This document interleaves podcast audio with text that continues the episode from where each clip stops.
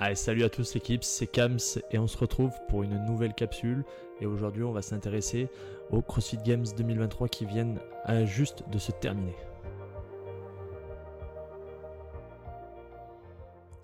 Et donc, on est le mardi 8 août. Retour donc sur ces CrossFit Games qui viennent de se terminer à Madison. Dernière édition donc qui vient de se, de se dérouler à Madison.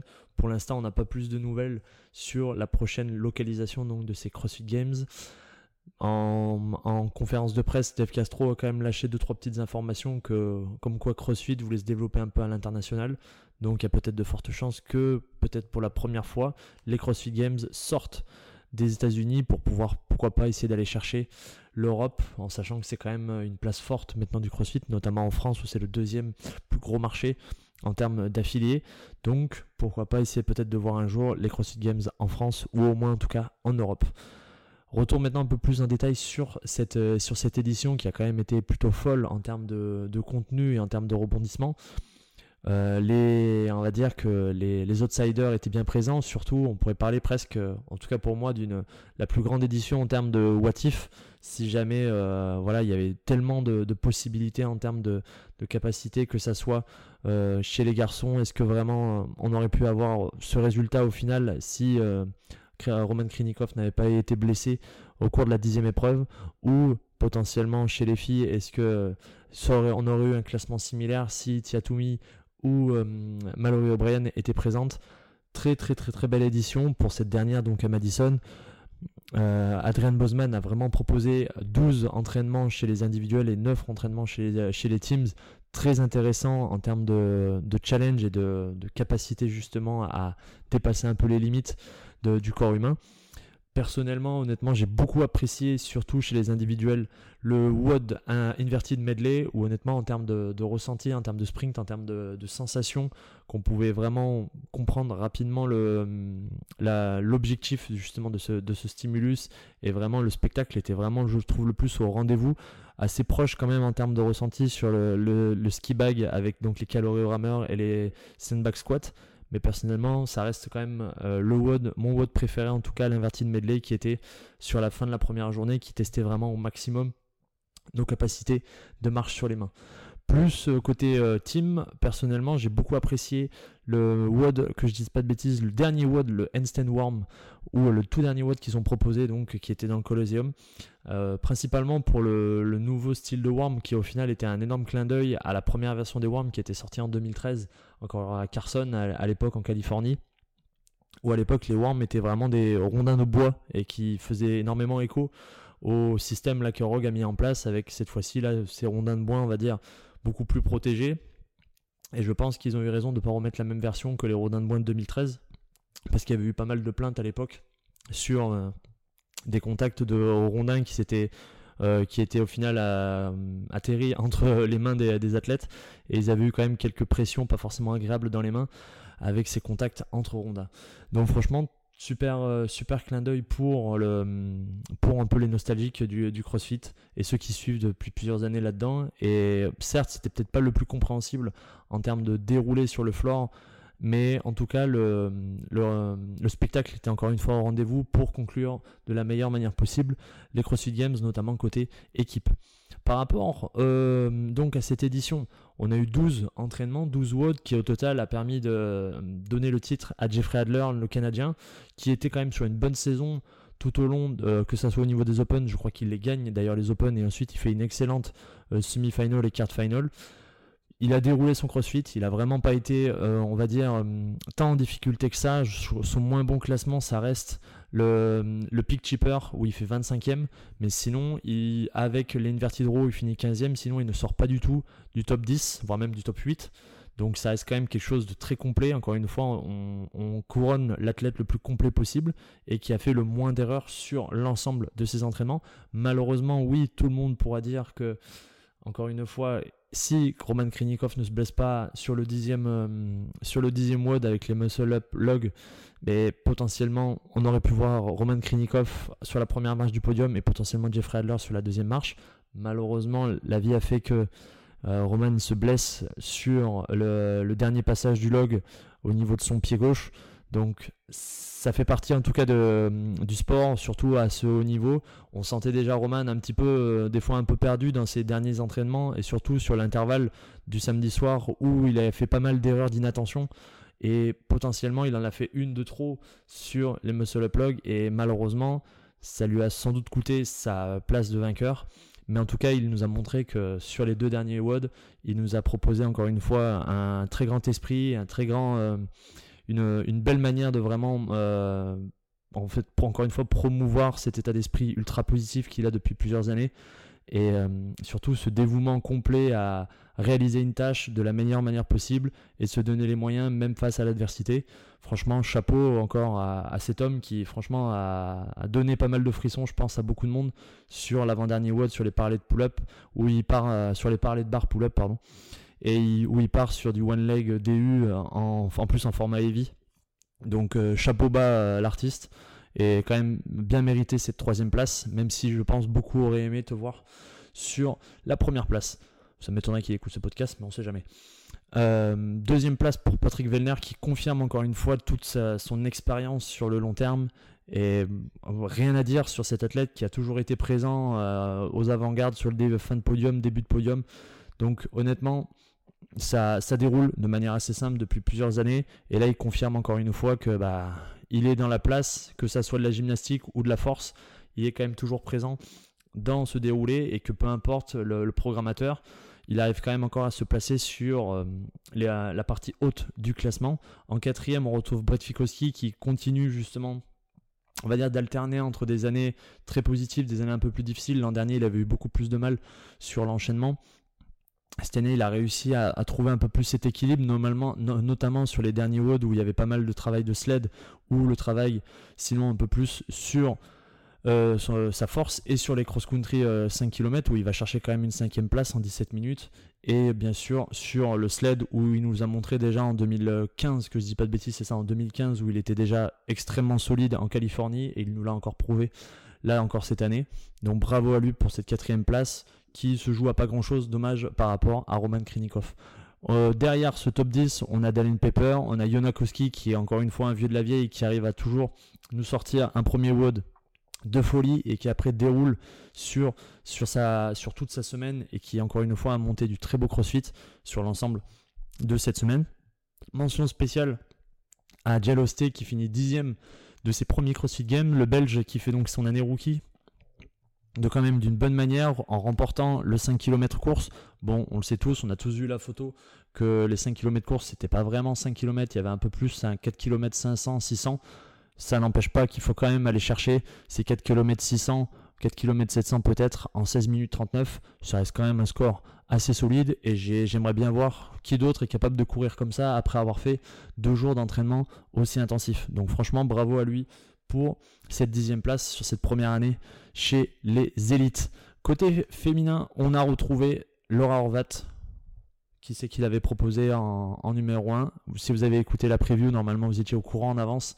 Laura Horvat, c'était la grande favorite en l'absence malheureusement de Tia Claire Toumi et de Mallory O'Brien. Encore une fois, comme je le disais au début, sans doute un énorme motif. Est-ce que Mallory O'Brien aurait quand même fini première? Si on lui avait proposé ce genre d'enchaînement alors qu'il y avait Laura Horvat qui était vraiment très très très très en forme sur cette, surtout sur cette, fin dans, sur cette fin de compétition où elle va chercher quand même sur les quatre derniers entraînements, elle va chercher trois premières places. Franchement, difficile à, aller chercher. Qui a quand même, elle a quand même bien bataillé sur, encore une fois, sa difficulté. Elle a, et depuis de nombreuses années, depuis ses débuts même au, CrossFit Games, elle a toujours eu du mal sur cette phase inversée en gymnastique. Et ça s'est vu avec sa 27e place sur l'inverted medley.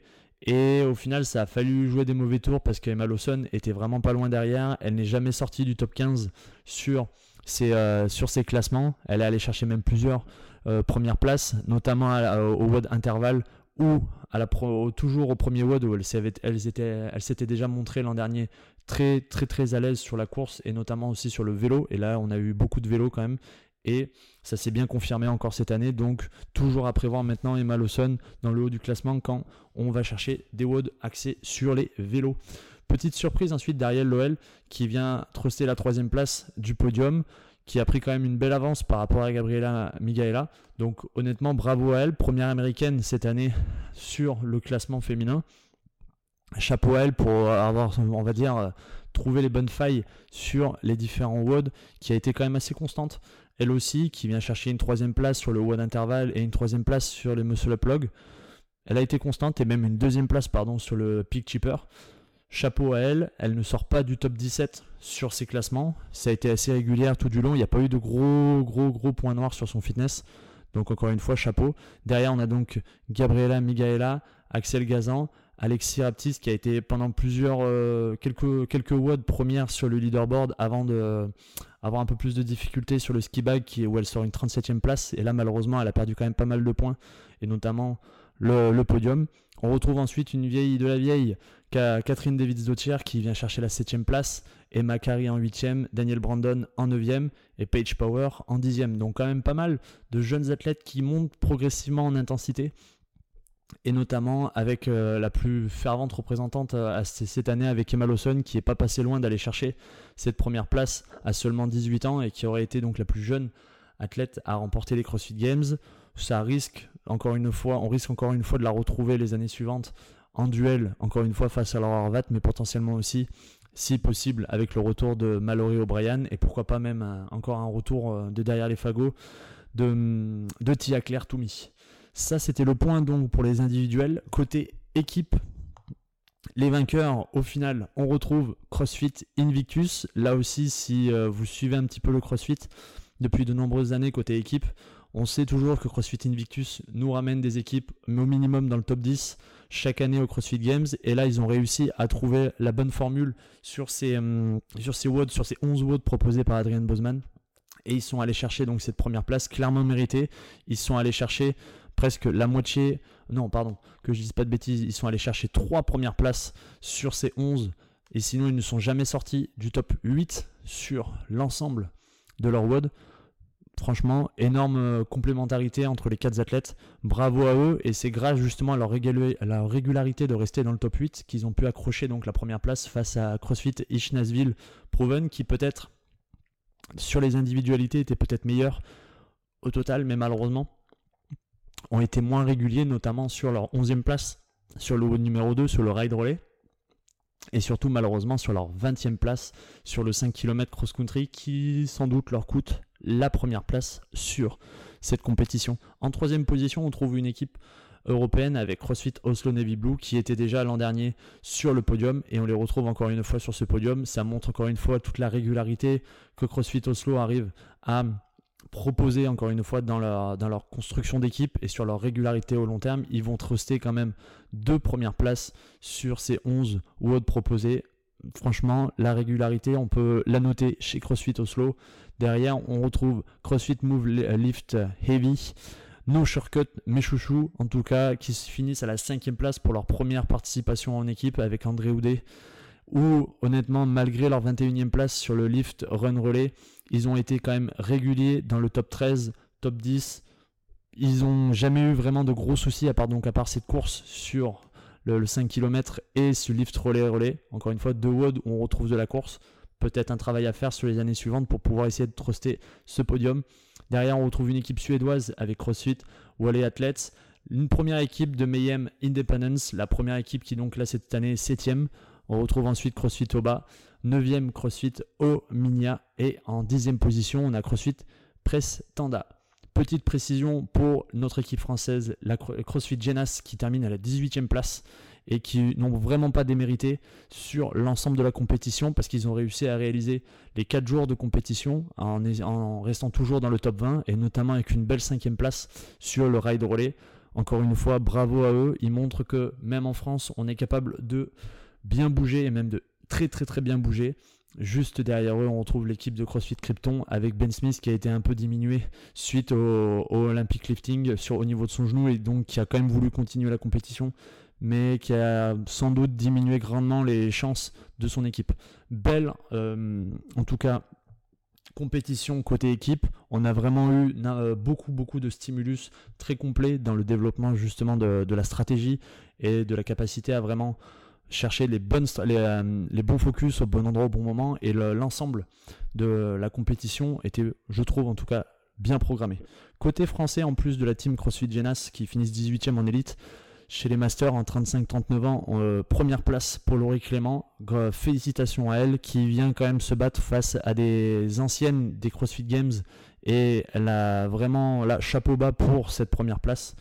D'un côté garçon en 35-39 ans, 8 place pour Julien Lopez pour, cette, sa première participation. Bravo à lui aussi. Chez les teens, on a la 10 place en 14-15 ans pour Pablo. Euh, Tronchon, c'est ça. 9 place pour Elina Célésar. C'est l'avenir, encore une fois, du CrossFit français. Et on espère peut-être les voir sur les prochains CrossFit Games, encore peut-être en 14-15 ans, voire peut-être en 16-17. Et côté adaptative, euh, en Upper Extremity, deuxième place pour Anne-Laure Coutenceau et deuxième place pour le Toulousain Alexis Fiorucci. Bravo à eux pour cette deuxième place. Belle bataille malgré le, live euh, qui était franchement pas forcément à leur avantage pour briller sur Internet. Mais j'espère que sur les années suivantes, euh, CrossFit fera l'effort de proposer bien plus qu'un coin de terrain de, de, tennis ou un terrain de foot pour euh, pouvoir voir encore mieux ces athlètes adaptifs qui méritent tout autant que les élites. Et pareil aussi pour les masters, c'était le même euh, live pendant les deux premiers jours, les trois premiers jours de compétition, deux ou trois premiers jours de compétition. Et c'était quand même assez scandaleux pour euh, pour ces athlètes. Je pense qu'ils méritent tout autant ce live, peut-être pas forcément sur ESPN, mais avoir un peu plus de qualité quand même et de respect pour ces athlètes. Ça pourrait être quand même intéressant au vu, je pense, de leur capacité de live. Et côté Lower Extremity, on retrouve le Séraphin Perrier qui finit à la quatrième place. Bravo à tous ces Français pour, encore une fois, avoir représenté la France de la meilleure des manières possibles au CrossFit Games à Madison. J'espère que vous, ça vous aura plu de pouvoir suivre euh, cette semaine de CrossFit Games, encore une fois la dernière qu'on retrouvera à Madison. N'hésitez pas peut-être en commentaire ou par message à nous envoyer peut-être votre meilleur souvenir, votre meilleur WOD peut-être que vous avez ressenti euh, sur l'ensemble de cette semaine. Personnellement, moi je vous donnerai mon meilleur souvenir et je pense que ce sera le souvenir de beaucoup sur cette édition, c'est les One Leg DU, les One Leg Heavy DU de Roman Krinikov sur l'avant-dernier WOD, où honnêtement, je pense que tout le monde a eu un minimum de frissons si on connaît un peu le CrossFit et surtout la difficulté à performer à si haut niveau est sans doute le plus difficile à accepter. Et encore une fois, on va sans doute tous se mordre un peu euh, les doigts, mais sa blessure euh, au WOD précédent, au WOD numéro 10, sur le dernier passage du log, on se demande encore euh, qu'est-ce que tous ces sandbags font en plein milieu Est-ce qu'il n'y aurait pas été peut-être moyen de les déplacer un petit peu pour pouvoir vraiment sécuriser au maximum bah, la, santé des athlètes et donc donner un maximum de spectacle jusqu'au bout? En tout cas, on a eu quand même un maximum d'émotions sur cette nouvelle édition. La dernière, encore une fois, je le rappelle à Madison, on croise les doigts, en tout cas nous les Européens, pour pouvoir peut-être voir un jour les CrossFit Games en Europe, que ce soit en France ou ailleurs. Si c'est en Europe, il y a de fortes chances qu'on fasse le déplacement. En tout cas, en masse, nous les Européens, pour montrer que l'Europe a quand même encore pas mal de choses à montrer au niveau CrossFit. On l'a vu en tout cas, côté féminin, eh ben, c'est l'Europe qui l'emporte avec Laura Horvat. Côté masculin, on n'est pas très loin non plus, avec quand même pas mal de représentants, que ce soit Yona Koski ou Jella Holste. Et en tout cas, bravo à vous et bravo à l'ensemble justement des athlètes sur euh, cette compétition, que ce soit les, les indives en élite, en team ou en master, en teens ou en adaptative. Vous avez donné encore un maximum de spectacles, un maximum d'émotions et c'est pour ça qu'aussi on vous suit tout au long de l'année. Merci à vous pour avoir écouté cette nouvelle capsule et n'hésitez pas à nous envoyer un maximum de retours sur Instagram, sur le compte Shadow Programming qui, euh, qui tient justement toutes les informations du podcast The Barbell Never Lies. N'hésitez pas à nous laisser une, une, petite étoile à Thomas et à moi sur Spotify ou Apple Podcast pour soutenir le podcast. Encore merci à vous et on se donne rendez-vous sur le floor.